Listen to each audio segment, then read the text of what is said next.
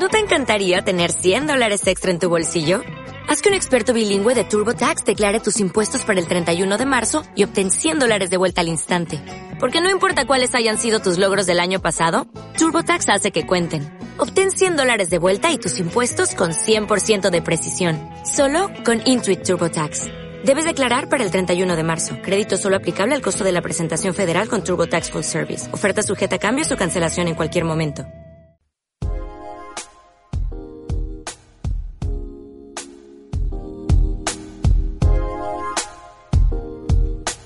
Banco Sabadell te ofrece el café de las 10.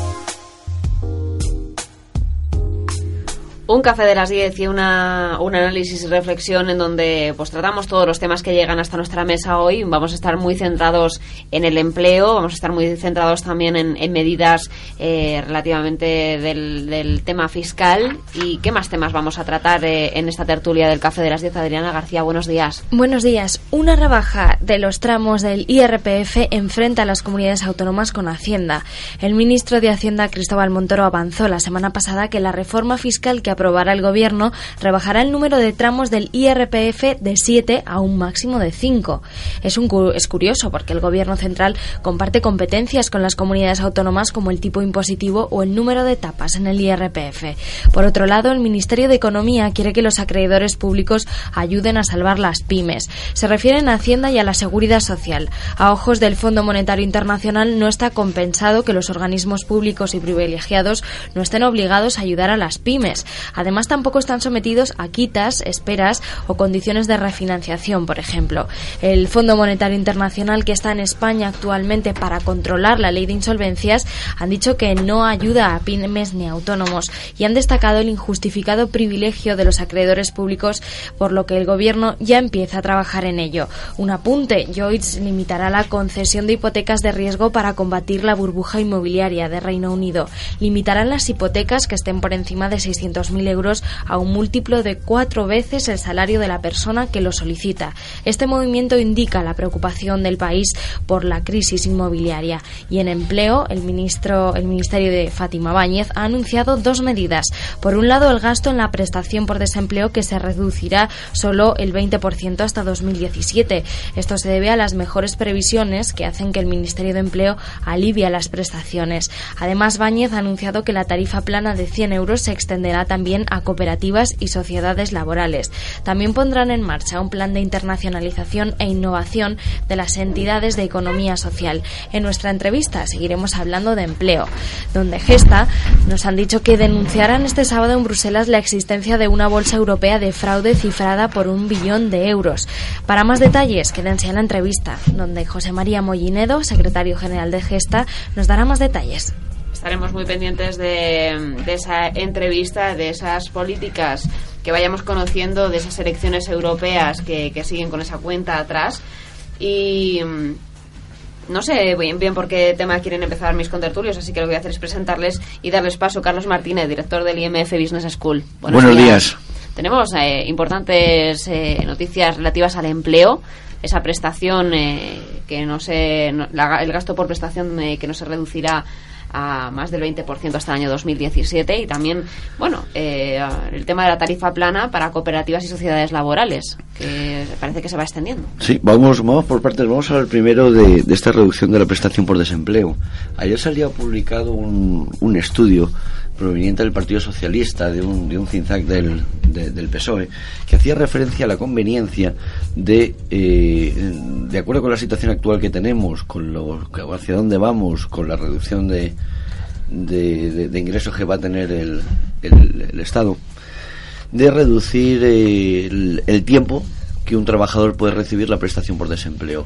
Es decir, sabemos que hace, hace un par de años aproximadamente se introdujo una reforma en el 2012 por la cual iba decreciendo eh, lo que un trabajador tenía derecho a cobrar de paro en función del tiempo que fuese, que fuese cobrando y lo que ayer eh, comentaba este, este estudio era la posibilidad o la conveniencia de, insisto, que en vez de dos años de, paro, como sabemos que es el máximo actual, a lo mejor se redujese a, un, a uno y medio aproximadamente, como fuente para motivar la búsqueda activa de empleo por parte de los trabajadores.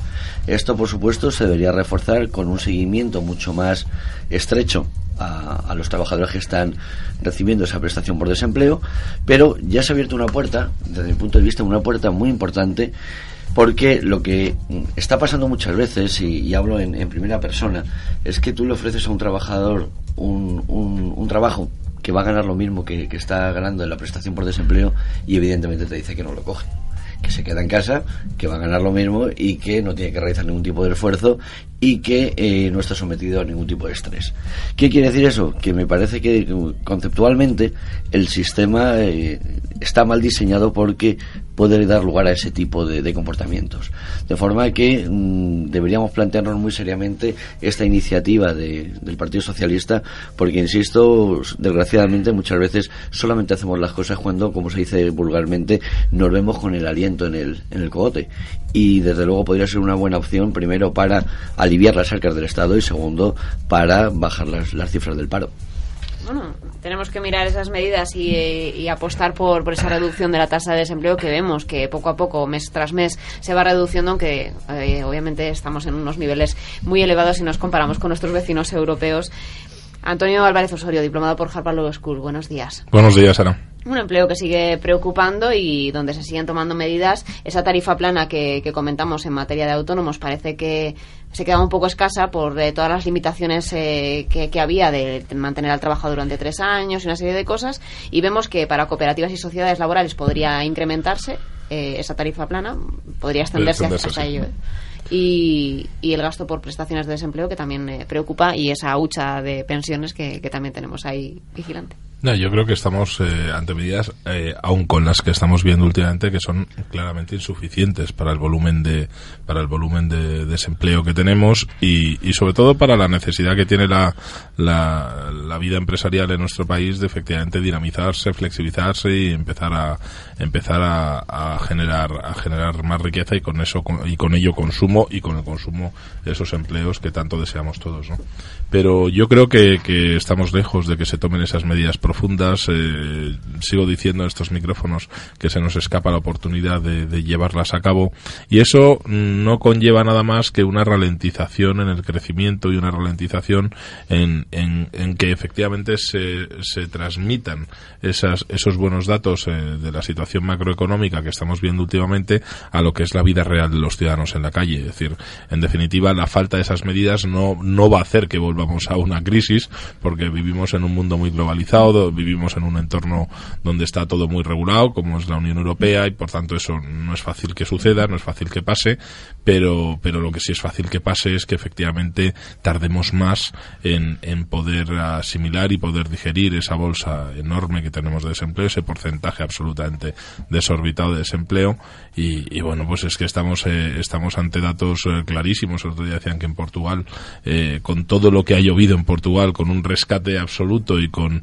con todas las medidas que se están tomando en Portugal, pues y todo lo que ha pasado, que es mm, parece ser mucho más grave que en España, pues eh, me parece que estaban en un 15 y pico por ciento de paro, es decir, están 10 puntos por debajo. Es decir, no tiene sentido que este país, sin un rescate absoluto, sin un rescate tal, y con una capacidad económica y de generar dinero muchísimo mayor que la de Portugal, por medida, por tamaño y por, y por forma de gestión del país, pues que tengamos casi un 11% más de paro, casi el doble ¿no? que, que, que existe en Portugal. Eso quiere decir que ahí hay algo que falla hay una cosa que falla clarísimamente, es decir, un porcentaje de ese 25% no está en un paro real, es decir, y ahí tenemos que empezar a segmentar la realidad del problema, pero no está en un paro real porque hay una economía sumergida. Pero es que esa economía sumergida lo que hace, eh, o, lo que potencia esa economía sumergida es que efectivamente no se toman reformas estructurales de calao que lo que hagan sea incorporar a esas personas con unas eh, razonables condiciones a un mercado laboral lógico, flexible, dinámico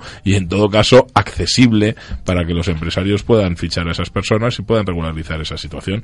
Eh, en la medida que eso no se hace y que lo que se hace es pues crear una situación de controversia, crear una situación de represión de, del fraude, pues pues mire usted, es que esas medidas de represión del fraude pues se pilla 10, pero se escapan 90, entonces no tiene no tiene mucho sentido, es decir, eh, es que hay que invitar a la gente a que se incorpore a los estamentos públicos, hay que invitar a la gente eh, con, con, reformas estructurales de calao a que se incorporen a cumplir, a que se incorporen a, a, a cotizar a la seguridad social y que efectivamente se lleve a cabo esa, esa sensación mm, desde un punto de vista también de, de, ayuda pública, de, de, decisiones eh, políticas que se tienen que tomar y que se están tomando pero no con la profundidad adecuada. Como bien decía el señor Osorio, estoy totalmente de acuerdo, que lo primero que tenemos que hacer es flexibilizar. Flexibilizar para que al menos parte de esa parte de ese mercado sumergido, parte de ese mercado negro, eh, llamémoslo X, salga a flote. Y eso no se hace más que eh, con una rebaja de la presión fiscal. No solamente en cuanto a impuestos estrictamente hablando, sino también la rebaja fiscal en las cotizaciones que pagan los empresarios por los trabajadores, que no olvidemos que en España está actualmente alrededor del 30%. Eso probablemente, si esa rebaja sucede y eh, se flexibiliza ese, ese mercado laboral, primamos sectores emergentes, sectores que están creando empleo y mm, dejamos de primar aquellos que, que están en, fase terminal y mejoramos la formación de nuestro de nuestro mercado laboral probablemente todo eso ayudaría a que todas esas eh, todo ese paro tan acumulado durante tanto tiempo bajase en un periodo de tiempo mucho más mucho más corto. Pero eh, y además estamos lo hemos hablado algunas otras veces ante una oportunidad única que tiene el gobierno de tomar decisiones de forma, entre comillas, unilateral con esa mayoría absoluta que tiene. ¿Qué pasa? Que ahora tenemos elecciones el año que viene. Entonces, a estas alturas ya el partido tomar decisiones impopulares ya ha pasado el plazo. Esto se tenía que haber hecho hace dos años aproximadamente, cuando todavía teníamos camino por delante y hemos echado las campanas al vuelo. Ahora todos los mensajes son muy positivos, lo cual me alegra sobremanera que el señor Rajoy, Soraya, salgan diciendo que somos el país de moda, que parece que esto ha dado un vuelco. Pero claro, volvemos a lo de siempre. ¿Cuánta gente realmente de, a pie está notando esa mejoría en, en, el día a día? Probablemente no tanto como dicen los, los grandes números. Vendrá. Si los grandes números siguen, siguen la, senda, eso llegará. ¿Pero cuándo?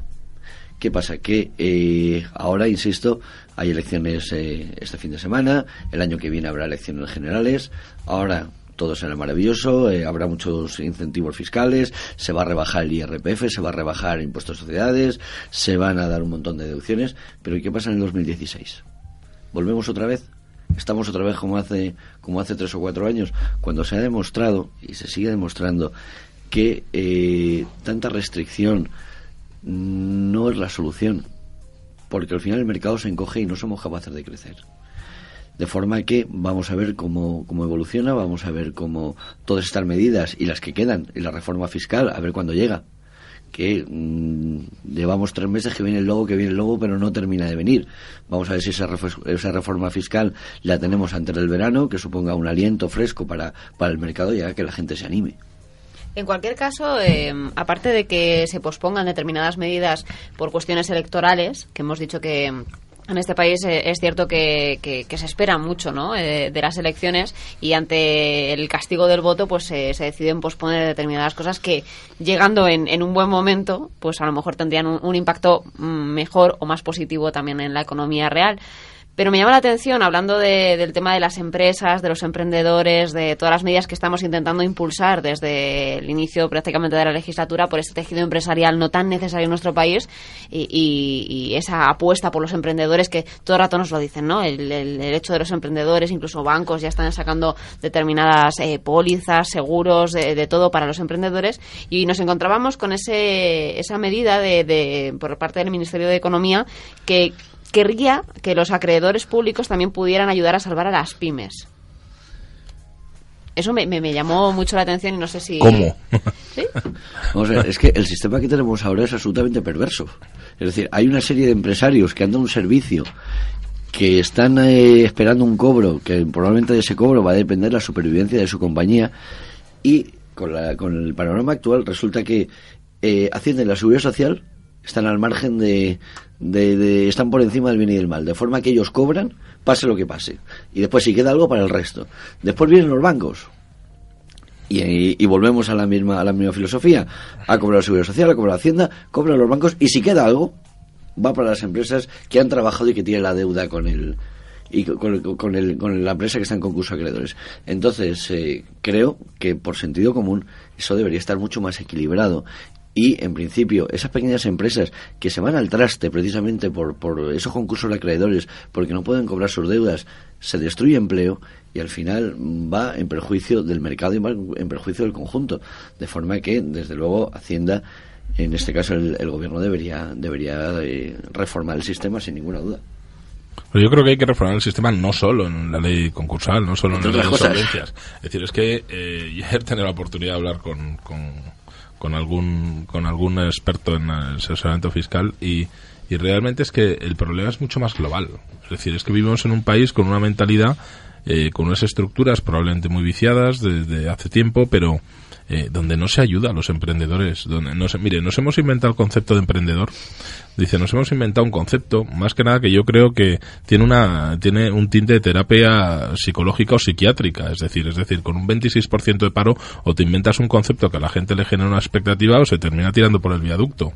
Es decir, entonces, claro, eh, eh, resulta que estamos en un país donde llamamos emprendedores a gente absolutamente, eh, si se me permite la, la palabra, con desestimulada, es decir, una falta o desmotivada, con una desmotivación motivación absoluta porque lleva ya un año y pico que no cobra paro, porque no cobra no sé qué, y entonces dices, bueno, pues a ver si se le ocurre una idea en la cual tenga una ilusión para generar una expectativa y a futuro puede ser tal. Mire, pero ¿por qué no decimos la verdad? Es decir, somos un país que de cada 10 proyectos emprendedores sale uno. Bien, ¿y nueve dónde van? Porque nueve van a que mucha gente ha prestado dinero, a que bancos han prestado dinero, a que familiares han puesto dinero, a que han puesto una empresa, a que esa ilusión, con perdón de la expresión, que no deja de ser una paja mental, no está sustentada en absolutamente nada. Bien, eso lo ha creado el gobierno por un lado, la ley de emprendedores. Mire, ley de emprendedores de qué? Mire, aquí lo único que se emprende es trabajar. Es decir, y unos trabajan por cuenta propia y otros trabajan por cuenta ajena. Y unos generan puestos de trabajo y otros no generan puestos de trabajo porque están trabajando para alguien. Bien, a partir de ahí, a partir de ahí, bueno, a mí me parece muy bien el crear falsas expectativas a la población y, bueno, tenemos que sustituir el mercado inmobiliario y la burbuja inmobiliaria por algo que genere algo de ilusión. Bueno, sí, emprendedores. Bueno, pues ahora resulta que es que van, van, van a crear una máquina con la cual se bate huevos de forma automática. Y dice, bueno, pues fenomenal. Y entonces ya eres emprendedor. Pero ¿por qué no, seamos, no somos serios de una vez? ¿Y por qué no creamos una administración pública que ayude realmente a la gente que sin necesidad de llamarse emprendedores lleva generando puestos de trabajo muchos años. Y esos son los autónomos y esos son las pymes. Es decir, los auténticos sacrificados en esta crisis, sin duda alguna, eh, eh, por parte de todos los estamentos y de todas las administraciones públicas. Los autónomos y las pymes. Es decir, gente que eh, en una micropyme de 9, 10 personas genera, o, una persona genera 9 o 10 puestos de trabajo, o 6 puestos de trabajo de forma directa, y otros 10 de forma indirecta, pero son proveedores, porque genera consumo, porque gasta. ¿Qué se ha hecho por ellos? No pagan las facturas. ¿Qué se ha hecho por ellos?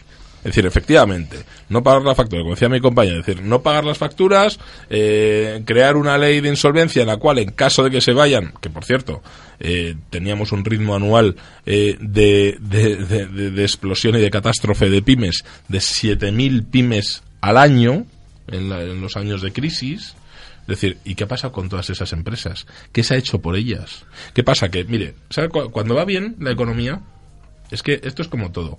Dice, es que si apruebas con un 10 es que se lo sabía y si suspendes con un 0 es que no había estudiado. Dice, bueno, ¿por qué no somos un poco más, por qué no somos un poco más coherentes? Es decir, eh, eh, ¿qué, qué, hacemos por la gente que efectivamente genera puestos de trabajo en este país? Es decir, porque la gente que genera puestos de trabajo en Estados Unidos, en Inglaterra, es decir, en los países de mentalidad anglosajona, es gente que está absolutamente idolatrada. Es decir, porque en definitiva están ayudando a la sociedad a crecer, están ayudando a crear puestos de trabajo, a generar consumo, a generar gasto. No, mire usted, aquí, si va mal, la, si va mal el país, eh, las pymes tienen que cerrar y entonces los únicos que cobran la seguridad social y hacienda.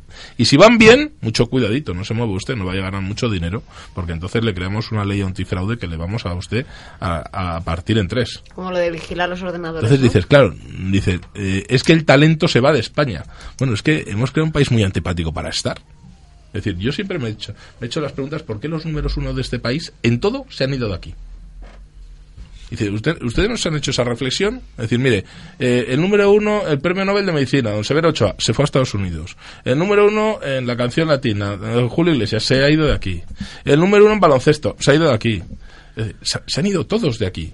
Es decir, ¿por qué no hacemos una reflexión? Y por eso estamos hablando de que en esta última crisis, en estos últimos cinco años, ha habido una oportunidad magnífica de cambiar esa mentalidad. Es decir, y de hacer unas reformas estructurales, porque la gente estaba muy mentalizada para asumirlas. Y, y después ver el provecho y ver el producto de esas reformas. Pero no, seguimos igual, seguimos igual, con una politocracia absolutamente, eh, una aristocracia política, es decir, sumida ahí en sus eh, peleas eh, internas que absolutamente desconocemos y que no nos podemos ni imaginar, y después poco más, es decir, al final, bueno, pues a ver si las pymes generan puestos de trabajo. Muy bien, vale, bien. Se lo generarán porque estamos dentro de la Unión Europea y en definitiva se crearán empresas porque la gente tiene que comer y tiene que tener ilusión, aun con esta desilusión pero poco más. Además, tenemos un problema muy importante de, base, porque el tema del emprendimiento al final se ha lanzado como, como, como un tema de marketing. Eh, ha sido una huida hacia adelante. La gente muchas veces no está lo suficientemente preparada para dar el salto y montar un negocio. Porque yo, entre otras cosas, una, uno de los, una de mis tareas profesionales, a mí me contratan distintas administraciones públicas para vigilar, para ayudar a emprendedores a montar proyectos y a poner proyectos en marcha. Y muchas veces eh, me llegan proyectos que es que eh, es para echarse a, a, llorar, de verdad. Hay una falta, en principio, de formación, de capacidades, de aptitudes, de competencias para realmente, y no estoy hablando de montar la General Motor, ¿eh? estoy hablando de montar una pastelería, una ferretería o una mercería. O sea, estoy hablando de, de, negocios pequeñitos que en principio nos exige una preparación tremenda eh, empresarial, pero sí que debemos cumplir unos mínimos que en la mayoría de las ocasiones no se cumplen. Entonces, ahora, el problema que hemos tenido con el tema del emprendimiento, que, que bienvenido sea y, y, hay que crear empresas y no podemos eh, coartar eh, ese tema, sino hay que fomentarlo todo lo que se pueda, es que parece que se ha puesto de moda el ser emprendedor. Ha habido mucha gente que ha amortizado todo el paro, que lo ha cobrado de golpe, que lo ha metido en un negocio con toda la ilusión del mundo, pero que realmente no tenían una base o que el proyecto no tenía sentido, no han consultado a nadie, han, lo han hecho con la mejor voluntad del mundo y ahora están en una situación, peor. dos años después, mucho peor de que la de arranque. Entonces hay verdaderos dramas de gente que intenta emprender, insisto, no tenía las capacidades, las competencias, los conocimientos y al final sido peor el remedio que la enfermedad. Montar una empresa es un tema muy serio. Hay que conocer el mercado, tenemos que tener eh, contactos, tenemos que conocer el producto, tenemos que... No podemos saltarnos a... Yo de repente mañana me monto una heladería sin más, sin haberme preparado, sin haberme formado, sin haberme informado. No tiene sentido. No, no solo, no solo no tiene sentido, es que encima no tiene sentido montar una empresa en un momento donde se están destruyendo 7.000, porque por algo se destruyen 7.000. Es decir, vamos a ver, sales al mercado con unas mínimas posibilidades de triunfar, pero si sales a un mercado que está absolutamente cerrado, es decir, es como si vas por la calle Ayala y resulta que han cerrado 20 tiendas y a ti se te ocurre la brillante y peregrina idea de poner todo lo que debes, porque no es lo que tienes, es todo lo que debes, lo pones a disposición de abrir una tienda. Es decir, no mire usted, es que las 20 han cerrado por algo. Es decir, a ver, no es que haya 20 empresarios que llevan aquí 15 años que son absolutamente imbéciles, no, no, y usted es el listo, el listo. y usted es el listo que llega aquí, no, mire usted, no, es que esa gente ha luchado hasta la extenuación, se conoce el negocio, se conoce la calle, sabe por qué funciona, sabe qué parte de la acera es buena, sabe dónde se vende y no se vende y sabe qué productos tiene que meter y qué no meter para vender, pues ya 25 años en esa tienda. Y cuando alguien lleva 25 años en esa tienda y cierra, bueno, llega el listo que dice, no, es que yo, fíjese, he tenido una idea estupenda bueno, claro, decir, la idea estupenda después llegas a la conclusión que dura seis meses. El tiempo que dura el dinero que tienes para meterlo ahí. Es cierto lo de las, lo de las tiendas porque en, en, en, mi barrio en concreto hay una muy cerca que ha sido una tienda de ropa de tallas grandes, una tienda de productos de cosmética como naturales, una tienda de eh, los tratamientos de, de quitar de las durezas de los pies con pececitos. Y probablemente no han llegado ni al año, ¿verdad? Y no, no, no, eh, en poquísimo tiempo veías que estaba cerrado y al rato volvían a abrir. Incluso una de algo de informática que te arreglaban cosas de ordenadores y también. De verdad, es que cuesta mucho abrir una empresa. Hay que hacer una inversión importante, por muy pequeño que sea el negocio. Entiendo que cuando nos metemos en un negocio pequeño es porque nuestra capacidad de inversión es pequeña. Entonces todo es proporcional. Y si yo eh, quiero montar una, una tienda de tallas grandes, pues hay que hacer una inversión y probablemente no disponga de mucho dinero para mantener esa inversión durante mucho tiempo, de forma que si no ve un retorno eh, eh, pronto de la inversión que he hecho, no voy a tener más remedio que cerrar porque como vaya al banco me van a dar dos, dos tortazos y me van a decir que me vaya a mi casa porque no me van a dar crédito. No, y estamos hablando además que fundamentalmente los emprendedores son gente que está en el paro. Decir, bueno, y si está en el paro, bueno, es por muchos motivos, pero una- uno de ellos es porque realmente no están dentro del mercado laboral, porque no, porque por, por, por motivos X mm, se han visto excluidos de ese mercado laboral. Con lo cual, claro, estamos diciendo que a gente que se ve excluida para trabajar por cuenta ajena, eh, y que por tanto tiene una dificultad máxima para acceder a un puesto de trabajo, le estamos diciendo que tiene que, siendo excluido del mercado laboral, estar incluido en el mercado empresarial. Es decir, usted mm, le dejamos fuera como trabajador de, pero usted le vamos a meter para que usted sea el empresario y dé trabajo a. Es que, mire usted, estamos haciendo la cuadratura del círculo en el país. ¿eh? Además, además aquí hay un, un tema eh, que también muy importante, que es que con la, con la estructura actual del mercado laboral tenemos eh, una oferta no demasiado alta de puestos con, con muy poca cualificación y con el handicap que tenemos mucha gente que está demasiado formada, no hay puestos demasiado formados para todos y lo que hacen los muy formados es ocupar los puestos de los menos formados. Es que además eh, hemos entrevistado en dos ocasiones a Randstad eh, en lo que llevamos de, emisión. Ya hicimos ayer de 100 programas, así que nos ha dado tiempo a charlar eh, en dos ocasiones con ellos. Y nos comentaban precisamente eso, que hay muchísimos, no recuerdo la cifra, pero eran muchísimos, más de, más de mil puestos de trabajo que se quedan sin ocupar por falta de cualificación. Efectivamente. No hay, lo que está claro es que no hay un- una, un- una unión entre la oferta y la demanda en el mercado laboral. Hay muchos estudios de Randstad y a nivel europeo que eh, un tercio de los puestos de trabajo cuesta mucho ocuparlos porque no hay profesionales en el mercado con las competencias necesarias. De ahí lo importante que es la formación continua y el reciclaje continuo de, de los trabajadores. ¿Cuántos trabajadores hay que estaban en la construcción hace cinco años y en estos cinco años no han sido capaces de tomar otra dirección, de reciclarse, de recibir una formación de calidad. Y siguen esperando a que el sector inmobiliario vuelva a despuntar.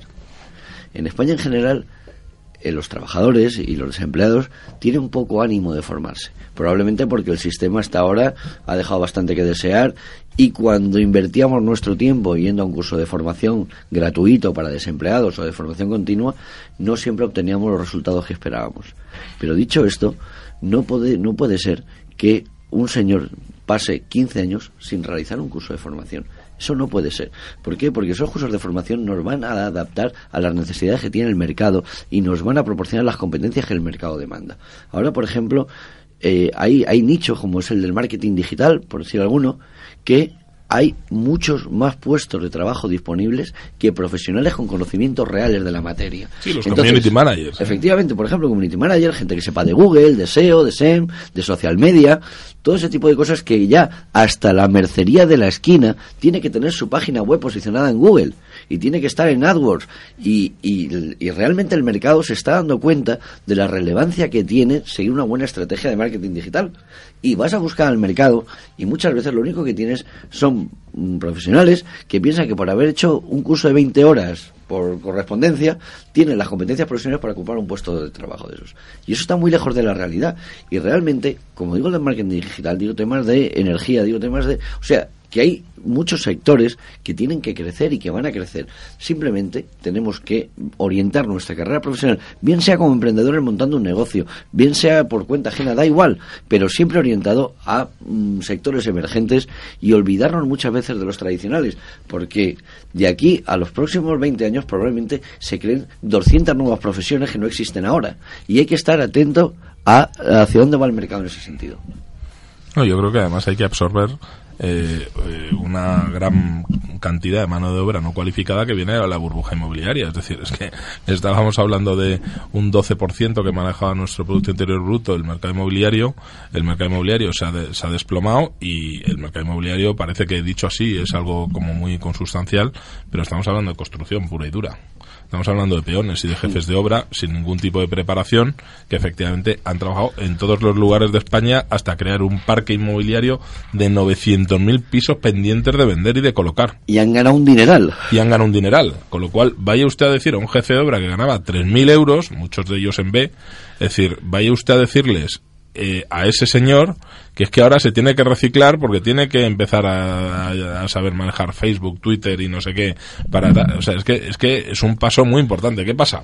Que es que yo siempre lo dije en estos micrófonos y en otros también compañeros y hermanos eh, que se creó un ministerio, el señor Zapatero tuvo una habilidad absolutamente letal en todo su gobierno, que es crear un ministerio de la vivienda para cargarse la vivienda y entonces eh, con esa idea tan peregrina que, en las elecciones del año 2004 dijo que es que quería hacer eh, la vivienda accesible para los jóvenes eh, pues hemos hemos generado ahí una burbuja. Primero que los jóvenes siguen sin vivienda pero es que además ya no la pueden comprar.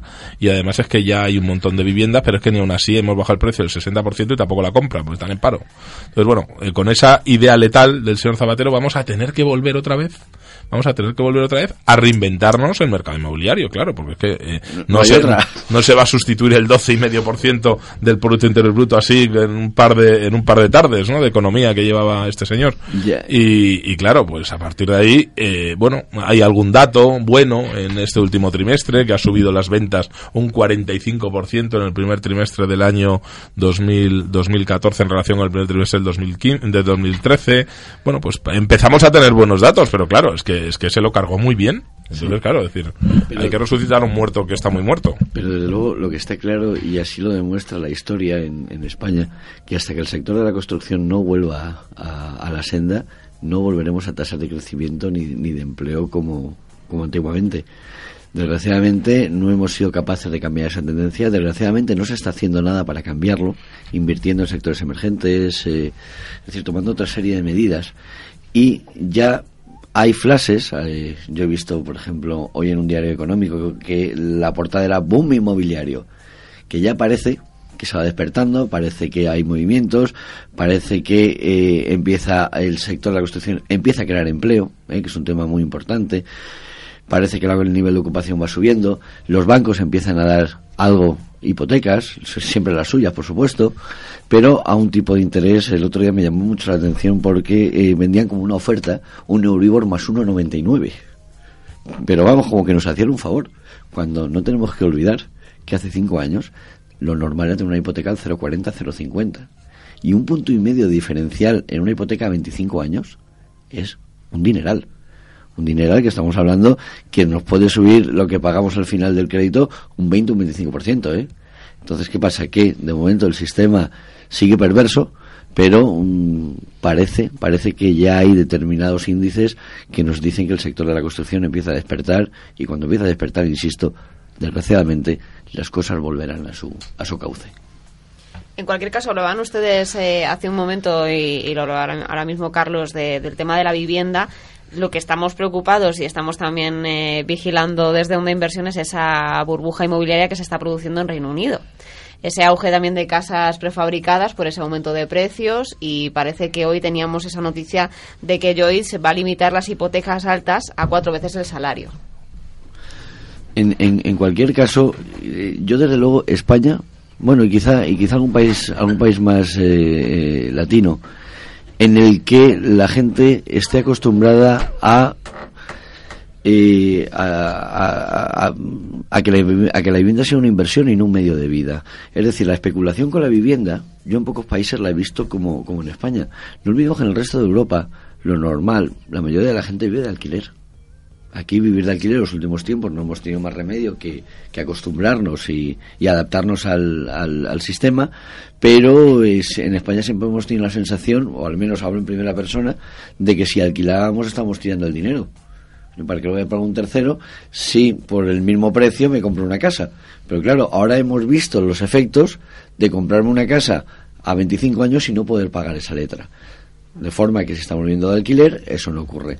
Entonces, eh, en, el Reino Unido parece que eh, ha habido o está habiendo cierta, cierta burbuja, pero como vemos, ya se están tomando medidas para que esa burbuja no siga creciendo y no tenga los efectos devastadores que tuvo en España, cosa que en España nunca ha habido esa preocupación, sino más bien todo lo contrario, porque la economía crecía, el empleo bajaba y esto era el sueño de una noche de verano, Y claro, no se tomaban las medidas adecuadas, los bancos abrieron el grifo y al final esto ha acabado como el rosario de, la aurora. Entonces, eh, insisto, parece que en otros países los gobernantes tienen un poquito más de, de sensibilidad hacia el tema para evitar, ya que los ciudadanos no somos capaces de evitarlo, habrá que poner las normas para que eso no suceda. Al final eh, estamos hablando de un mercado de la vivienda que, que, se resiente y que empieza a ver la luz, aunque, como bien decías, hay, hay sectores que a lo mejor serían más interesantes intentar eh, potenciar, porque parece que, y en alguna mesa también del Café de las 10 lo hemos comentado, parece que no se ha hecho realmente nada, que estamos esperando, consumiendo tiempo, esperando que llegue un mantra que nos, nos salve de esta, pero seguimos apostando por la vivienda y la prueba es que la, las medidas que están aprobándose también van a intentar favorecer la compra de vivienda. Totalmente, totalmente, porque insisto, siempre volvemos a lo mismo. Mira, por ejemplo, ¿os acordáis hace como la última parte de la, última eh, fase de Zapatero, el tema de la dependencia? El tema de la dependencia parecía que iba a ser la resolución a todos los problemas parece que se iban a crear muchísimos puestos de trabajo, que íbamos a dar un servicio social a la gente que realmente lo necesitaba, que íbamos a preocuparnos por, por la gente más, más que más eh, desfavorecida estaba, y al final de todo eso se ha quedado en casi nada.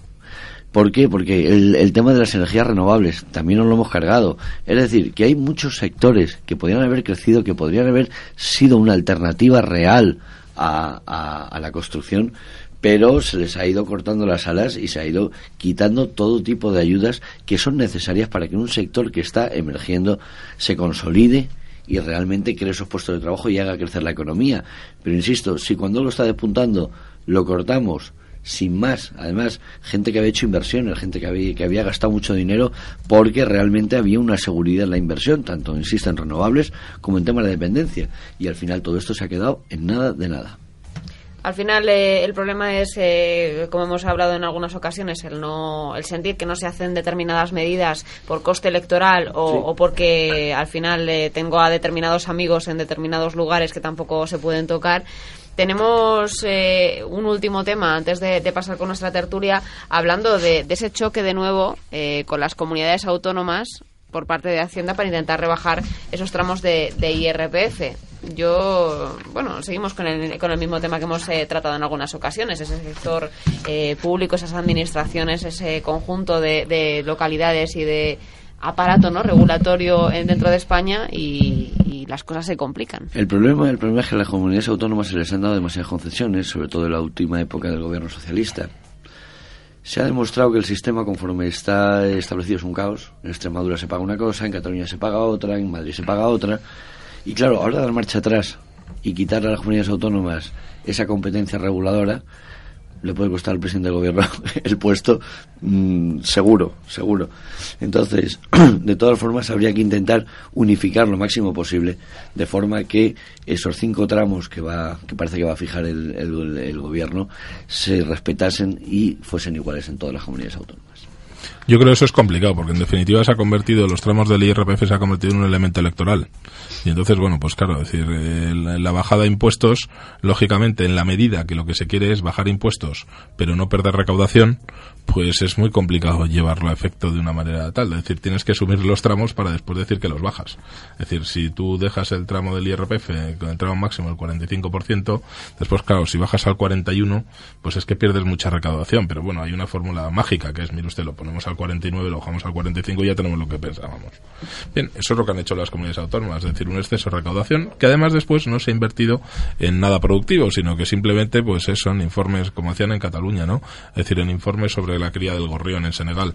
Dice, y, 12 millones de euros que efectivamente, o 12.000 euros que se paga por un informe y 12 millones de euros que se han gastado no sé qué. Decir, y al final, bueno, pues eh, una falta de control absoluta que, que, lo que ha hecho es la necesidad de comunidades autónomas, de la Administración General del Estado, de la propia Agencia de Tutela, la necesidad absoluta de tener que esquilmar a los ciudadanos para ir pagando todas esas facturitas, ¿no? que, eran importantes y que, claro, han hecho que unos, una serie de privilegiados que pasaba el dinero por allí, pues se lo han llevado. Entonces, claro, dices, eh, los tramos, mire usted, si los tramos no es importante. Lo que es importante es saber cuál es el destino del dinero que se recauda. ¿A qué se destina? Si es a gasto o es a una inversión productiva. Y si efectivamente eso conlleva algo bueno para los ciudadanos Es decir, porque es que, en definitiva, la parcela del dinero que llega a España, de una forma o de otra, entre corrupción, entre mala gestión, ya tenemos un, 66% y en definitiva productivo, productivo y que sirva, y que sirva para algo, pues debemos estar en un 20% de las cosas que se gastan en este país. Entonces, claro, dicen, mire, el tramo, mire, si es que el tramo da igual, el IRPF da igual que en Cataluña esté el 56, en la Comunidad de Madrid esté el 52, mire, si es que eh, casi es indiferente. Es decir, porque eso después aplicado a los tramos de ingresos de las personas, pues tampoco es una cosa sustancial.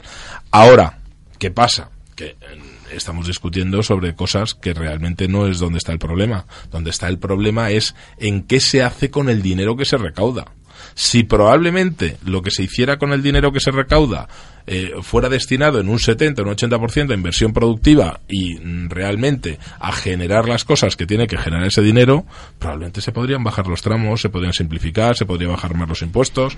Lo que pasa es que no interesa porque hay mucha gente en esa cadena de producción, mm, más que de producción, esa cadena de gasto diario que está muy interesada en que eso no desaparezca. Y, dentro de eso están los reinos, los 17 reinos de taifas, que son las comunidades autónomas, por las que efectivamente se crean unas macroestructuras políticas también al hilo de esa recaudación y de ese dinero eh, funcionarial que, que, están ahí. Es usted, necesitamos funcionarios de todo en todas las comunidades autónomas. Bueno, pues usted, a lo mejor no es tan necesario, ¿no? No ese es el camino. Además, en cuanto a empresas, también ese impuesto sobre la renta que tienen que pagar es muy diferente de una comunidad a otra. Eh, eh, hace cosa de un par de semanas veía un reportaje en la televisión que hablaba de un flujo de, de empresas que habían ido hacia, hacia Madrid o hacia, hacia el, el norte. País Vasco, sobre todo. Sí, por el tema de, de cuánto les cuesta también establecerse en una comunidad Sí. u otra. Es- es- sabemos que los privilegios que tiene, por ejemplo, el País Vasco en este sentido, que suelen tener un impuesto de sociedades que es entre dos y tres puntos inferior al, al resto de, de- España. Entonces eso hace que esa, ese no equilibrio entre las distintas comunidades autónomas hace que eh, la que tiene los impuestos más bajos favorezca la implantación de compañías, pero claro, es un juego que va en contra de la igualdad y de y del sistema. En cualquier caso, tener un, un, un sistema de IRPF en el cual alguien puede llegar a pagar más de un 50% es una barbaridad, sobre todo en el momento en el que el ciudadano, como bien decíamos antes, ha dejado de creer en el sistema. El ciudadano piensa que va a pagar los impuestos para que se lo lleve los tres políticos de turno para enchufar a sus amigos, para sus eh, obras, para sus historias, y eso hace una eh, eso hace que haya una desafección total hacia el sistema y que la gente intente pagar los menores impuestos posibles porque piensa que con su dinero se van a reír, se van a aprovechar y van a hacer cosas no productivas y que no van a aportar nada al conjunto. Entonces, como entremos en esa dinámica, no va a haber inspectores de Hacienda suficientes para controlar el sistema, para controlar el fraude, porque de verdad, una vez que se deja de creer en el sistema, la gente se arriesga a lo que sea para no pagar impuestos, para que no se aprovechen de su trabajo. Por cierto, que hablando de, de impuestos y de, y de Hacienda, quería darle paso a nuestra entrevista que le tenemos ya al otro lado del teléfono.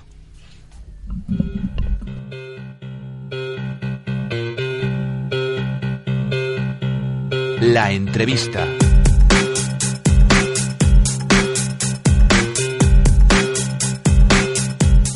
Hablábamos hace un momento de pagar, de esas comunidades autónomas, de esos impuestos, de esas empresas que tardan tanto de constituirse, de esa vigilancia que también hemos eh, charlado con Antonio hace unos minutos. Y hemos invitado a la tertulia a José María Mollinedo, que es secretario general de Gesta. José María, buenos días. Buenos días. Hablando de que ustedes han denunciado en Bruselas la existencia de una bolsa europea de fraude de casi un billón de euros o más de un billón de euros. Sí, esto es una estimación que hizo suya el, comisario de Fiscalidad, eh, eh, que ponía en la mesa la magnitud del problema, no solo en nuestro país, sino en el conjunto de, la- de los países que forman la Unión Europea. Es una cifra eh, demasiado elevada y ahí eh, por esa parte de la, de la actividad que está fuera del control fiscal hay un gran daño para las economías de los estados, sobre todo para las cuentas públicas de los estados que tienen que acometer mm, bien aumentos impositivos, bien ajustes en el gasto para poder presentar unas cifras saneadas de déficit público. José María, durante la crisis se ha visto incrementado en, bastantes millones el, el fraude y también la economía sumergida. ¿En cuánto lo cifran ustedes? Sí, en, nuestro país lo cuantificamos en el 24,6% y si lo mm, del equivalente al, al PIB. Esto viene a suponer unos 253.000 millones de euros que escapan al control fiscal en, en España. Esto, mm, esta cifra desde el año 2008 pues ha aumentado en unos 60.000 millones aproximadamente y eh, viene a representar algo más de 6 puntos de, PIB, es lo que supone esa cifra. Es decir, eh, toda la serie histórica nos determina que ha ido aumentando la economía sumergida, siempre es una, una curva creciente, pero particularmente esa, ese aumento se ha intensificado desde el inicio de la crisis económica. En cualquier caso, eh, lo que vemos, eh, por lo menos en las últimas medidas, es que se incrementan las plantillas de técnicos de Hacienda. Es uno de los eh, segmentos dentro de la administración pública que sigue convocando plazas, aparte de seguridad. Y, vemos también que también se promociona mucho dentro de, la, de lo que es la seguridad social, lleno agencia tributaria. En cualquier caso, no sé si es el mejor modelo o ustedes reclamarían algún tipo de cambio. Necesitamos un cambio mm, mucho más ambicioso. Indudablemente las plantillas tienen bastante que ver en el resultado. Si comparamos las plantillas medias que eh, hay en los países de la Unión Europea 28, eh, vemos que España cuenta aproximadamente con la mitad de las plantillas que esa media ponderada en relación con, con la población. Mm, curiosamente, y no es una casualidad, sino más bien es una relación causal. Contando con la mitad de la plantilla tenemos algo más del doble de la economía sumergida media en la Unión Europea. Es decir, hay una relación muy directa, pero la diferencia que nos separa en España con esa media europea supondría que tendríamos que aumentar algo más de, del doble los efectivos que actualmente cuenta la agencia tributaria. Aproximadamente necesitaríamos otros 25.000 empleados en la agencia tributaria para estar en, la misma relación que hay países como Alemania, como Francia o Luxemburgo, que tienen indudables ventajas en, en competitivas respecto al volumen de economía sumergida, por, muy por debajo de la mitad que las cifras españolas. Eh, buenos días, soy Carlos Martínez de la Escuela de Negocios IMF. Vamos a ver, en principio, por supuesto, eh, habría que aumentar el número de técnicos, estoy totalmente de acuerdo, pero entiendo que eh, no sería suficiente.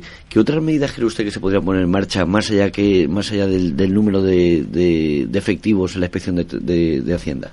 Bueno, nosotros lo que, mm, lo que planteamos desde hace tiempo a las distintas autoridades de la agencia tributaria es copiar lo mejor que tienen los países de nuestro entorno eh, para soportar unas tasas sumergidas por debajo de la mitad que la española. Y estas básicamente son cuatro. Hay más, hay un decálogo muy mayor y, y una serie de, medidas ya de menor calado. Pero las cuatro fundamentales a nuestro juicio es, la primera, realizar estudios oficiales de economía sumergida para saber en qué territorios, con qué impuestos y en qué sectores se defrauda con más intensidad. A continuación, proponemos que sean las Cortes Generales quienes establezcan un objetivo prioritario y renunciable, que es reducir la tasa sumergida de nuestro país. Este debiera ser el único objetivo prioritario y todos los demás condicionados a eso, para poner por primera vez un punto de inflexión en esa curva creciente de la economía sumergida. La tercera medida es tener manos libres en la lucha contra el fraude de todos aquellos empleados públicos que trabajamos o tenemos responsabilidad en la lucha contra la evasión. Actualmente esto no se produce. De hecho, el lunes de la semana pasada se aprobó, se publicó una norma que restringe al 75% de la inspección la posibilidad de investigar a todas aquellas empresas que facturen menos de 4 millones de euros. Es decir, el tramo inferior de lo que se considera una pequeña empresa es a quien dedicamos el grueso de los efectivos. Y solamente el 25% de la plantilla está habilitado para investigar al resto de pequeñas compañías y de las grandes empresas o multinacionales del país. Esto es una situación que nosotros no comprendemos y creemos que debemos desplazar la investigación hacia ese fraude más complejo de multinacionales y fortuna del país. No sé qué opina usted, José María, de que en los últimos años también los incentivos y las gratificaciones que perciben eh, miembros de la agencia tributaria por detectar ese fraude haya también ascendido. Sí, bueno, esto es una situación que tampoco a nosotros nos sorprende y nos deja bastante perplejo, porque mm, en una situación eh, como la que está ocurriendo, donde la tasa de la economía sumergida aumenta cada año, no parece que haya que pagar grandes emolumentos, particularmente a los directivos de la agencia tributaria, por un papel que es más bien mediocre en la lucha contra el fraude, cuando no claramente ineficaz en nuestra opinión. Es verdad que cada año se mejoran los resultados, o hasta la fecha se habían mejorado los resultados, hasta el año 2013, que por primera vez quiebra eso, esa tendencia creciente. Y, y se pierden aproximadamente unos 500 millones de euros respecto a lo logrado en el año 2012 y si consideramos una partida que por primera vez se ha incorporado en, el objetivo, en los resultados del año 2013 que no estaban contemplados en los años anteriores, que es la rectificación de las autoliquidaciones, este concepto son otros 500 millones. O estaríamos hablando de mil millones de euros menos de resultados en 2013 si los comparamos en términos homogéneos con los del año 2012. Y aún así, se, han, se ha aumentado el pago de productividad de los 79 millones que estaban presupuestados hasta los 124 millones que se han pagado finalmente. Y ahí creemos que bufandas como la que perciben los directores de la agencia tributaria de 50.000 euros por persona, creemos que son unas cantidades inusitadas en el ámbito de la administración pública española y desde luego eh, a nuestro juicio inmerecidas a tenor de los estudios, de todos los estudios que se hacen sobre la evolución de la economía sumergida en nuestro país. En cualquier caso, de momento lo han denunciado en Bruselas. ¿Cuál será el siguiente paso? Eh, José María, ¿tendrán que esperar algún tipo de comunicado por parte de las autoridades eh, europeas?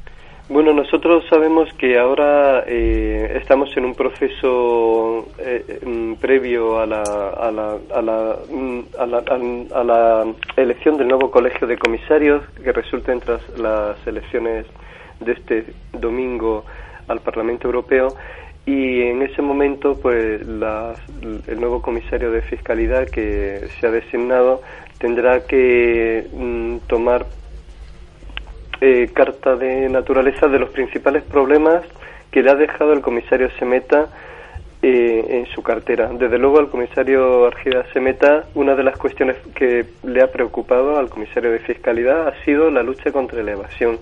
Es verdad que se han implementado algunas prácticas eh, para reducir la mm, evasión en el IVA, pero tenemos que ser mucho más ambiciosos y los países, no solamente España, pero particularmente nuestro país, que, nos atañe de forma más directa y con unas tasas sumergidas que nos hace estar como líderes en los países de la Unión Europea en cuanto a fraude, debemos implicarnos de forma mucho más ambiciosa en la lucha contra la evasión.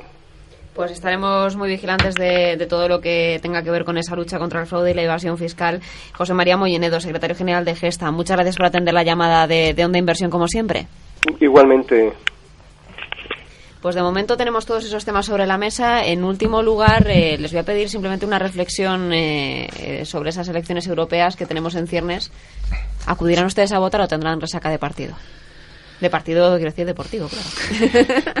a mí, hablo, hablo, en primera persona, me parece que voy a tener resaca de, de final de Champions, porque desde luego centrar toda la campaña como se ha hecho en el machismo del señor Cañete, que no entro a valorarlo, me parece una frivolidad tal que con la cantidad de problemas que tenemos, con la cantidad de, de, de, temas que hay que tratar, que hay que debatir, importantes para, para, para la economía, para España, para el futuro. No nos olvidemos que Europa es quien, quien, eh, quien decide muchas veces los designios. Eso hace que la desafección todavía sea mayor del electorado. Si las elecciones europeas ya de por sí, vimos una encuesta hace poquito que la mitad, más, más, eh, es el 75% de la gente no sabía ni cuándo eran las elecciones, con lo cual eso da un termómetro bastante significativo de cómo está la situación, de la desilusión que tiene la gente con la política y desde luego no creo que eh, este domingo vayamos a ver nada distinto a lo que, a lo que hemos eh, visto hasta ahora. Nos quedamos con el fútbol, Antonio. Nos quedamos con el fútbol, sin duda. El opio, el opio para el pueblo, ¿no? pues es, eh, es así. Es, curioso que, en cualquier caso se celebre la final antes de las elecciones, porque se dice que muchas veces el deporte, ¿no? Los triunfos deportivos han tapado muchas cosas de, la crisis y la realidad sí, lo que pasa es que aquí tenemos tan mala suerte que como no vamos a jugar contra ningún equipo extranjero, pues aquí nos lo vamos a guisar y nos lo vamos a comer, con lo cual no, no, no hay rédito político para nadie, ¿no? Es decir, en las elecciones lo único que yo estoy plenamente convencido que la gente estará, los que van a Lisboa, pues encantados con estar en Lisboa y poder eh, eh, poder departir en un evento de esa categoría y los que se quedan aquí pues disfrutando quien haya ganado y bueno yo creo que tampoco los yo soy aficionado del Real Madrid y es públicamente notorio no desde hace muchos años no pero eh, es verdad que si gana el Atlético Madrid también me es decir también también me va bien es decir no no no me sabe absolutamente nada mal se queda en casa ¿no? y se queda en casa y además estoy plenamente convencido que el Atlético Madrid se lo merece y que probablemente bueno pues veamos en las próximas elecciones europeas eh, algún partido fichar al Cholo Simeone, ¿no? Para que vaya, de, para que vaya Oye, decía que Guardiola iba a ir en las próximas listas. Sí, sí, sí, lo que no sabíamos es porque, sí, por Esquerra, creo, sí, sí. Por lo menos para animar, ¿no? Para motivar. Bueno, Carlos y Antonio, muchísimas gracias por venir a este café de las 10 y, seguiremos de cerca lo que suceda con esas elecciones europeas y las próximas medidas también en materia económica. gracias. Muchísimas gracias.